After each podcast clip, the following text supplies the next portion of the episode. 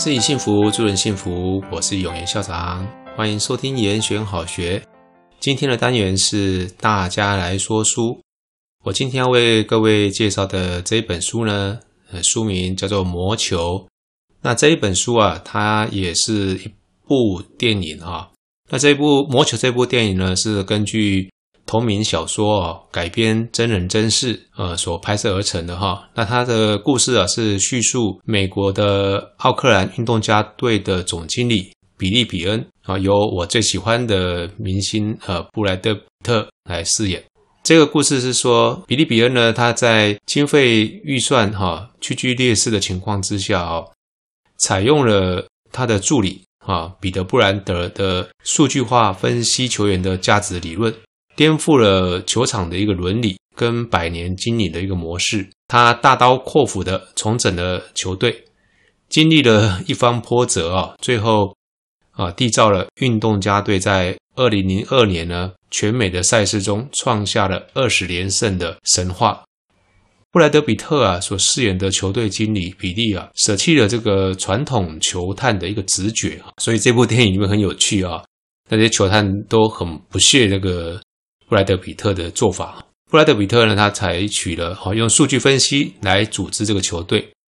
最后啊，他虽然没有办法拿下了总冠军了，但是呢，一个呃小市场的运动家队哦，从完全不被看好中啊逆势上扬。他没有选择哦跟随着洋基队哦那种花大钱买好球员的玩法，走出了自己的一条活路。球队经理比利啊，他创下连胜的利器就是利用这个数据分析啊，也就是以事实为决策的根据，而不是只有依赖一些的经验、直觉。那这个部分呢、我在看这个电影的时候啊，我就联想到啊，在我们学校的行政经验里面啊，我算参与行政工作很久了，但是个人来说啊，我也不太迷信这个经验。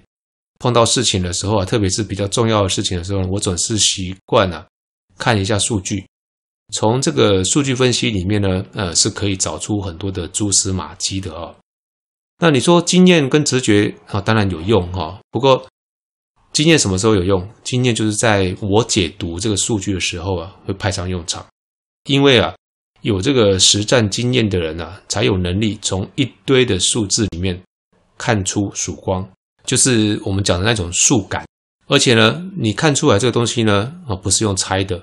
啊，因为它有数据嘛，哈，所以它是有事实根据的，啊，不是只有哦，根据什么直觉啦、我的经验啦等等，哈，这个跟我们在写论文的时候很像，哈，你没有一些学理跟实务的经验，哈，那你从问卷调查的数字里面，你去解读，哦，你解读出来的结论跟建议啊，事实上会有很大的走样。小市场的球队哈，如何和这个豪门的球队去做对抗哈？在《魔球》这部电影里面呢，也印证了啦哈，只要有心还是有可能的。那这个部分也让我们联想到哈，我我们应该要如何体认自己的优劣机微哈，走出创意的风格啊，打造自己的蓝海啊。举例来说啊，很多学校哈，像呃比较后面志愿的学校呢，如果你硬是要跟比较前面志愿的学校来比。一些，比方说，呃，医科榜啦，哈，或者是什么台城青椒哈，那你就是媚于差异哈，呃，选择了 Me Too 的一个红海竞争啊，会不会赢？哦，我想当整个大环境的变数没有改变的时候，大家的投入都差不多的时候，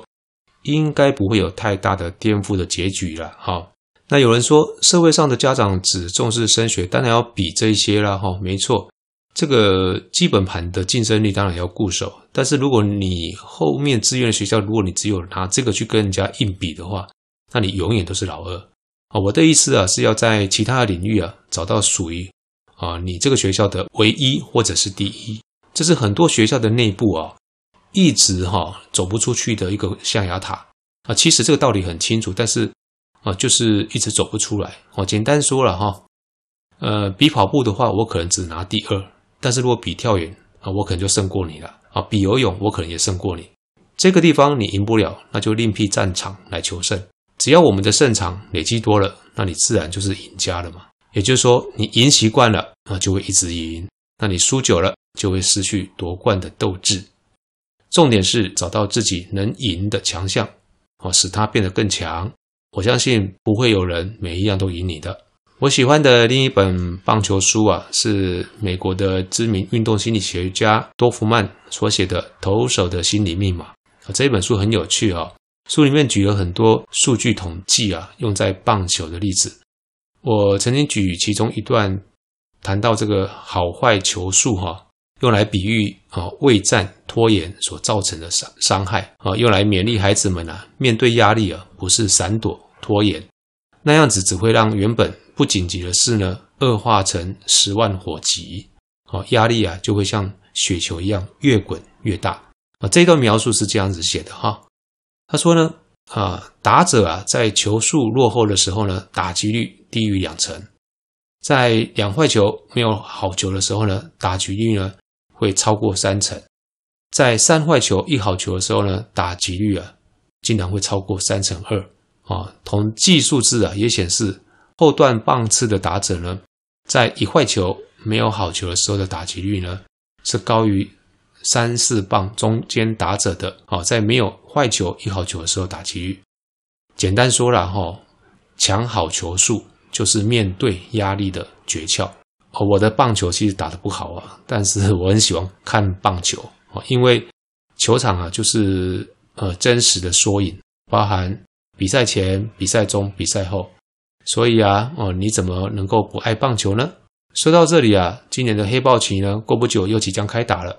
这几年啊，我们新大附中的棒球队啊，一年比一年进步，虽然还是很难跟传统的劲旅来对抗了哈，但是我给孩子们的设定呢。就是认真练习，全力以赴，享受比赛。哦，他们在去年啊拿到了参赛黑豹旗以来哈货真价实的首胜。哦，全队就很开心啦，啊，合签了一颗纪念球送给我。哦，这颗纪念球啊不是属于我的，而是属于我们新大附中的，所以我把它留存在校史室，期待他们很快的就能够再推进自己的记录。我们今天的大家来说书呢，就为各位。分享到这里，研选好学，下次见。